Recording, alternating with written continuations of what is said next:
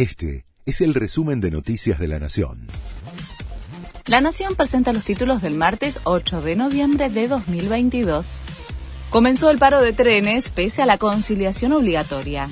El Ministerio de Trabajo había convocado a las partes a una negociación en la previa de la medida de fuerza. Omar Maturano, líder del gremio La Fraternidad, rechazó acatar la conciliación dispuesta por el gobierno, por lo que se inició un paro desde la medianoche y por 24 horas.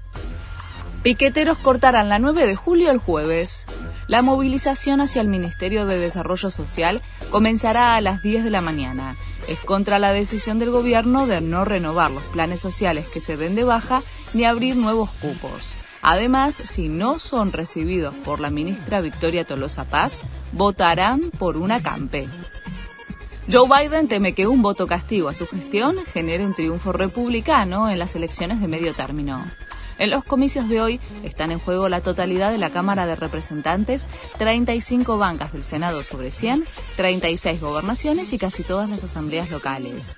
Los demócratas podrían perder el control de ambas cámaras del Congreso. Coldplay volvió a sorprender en el noveno show en River.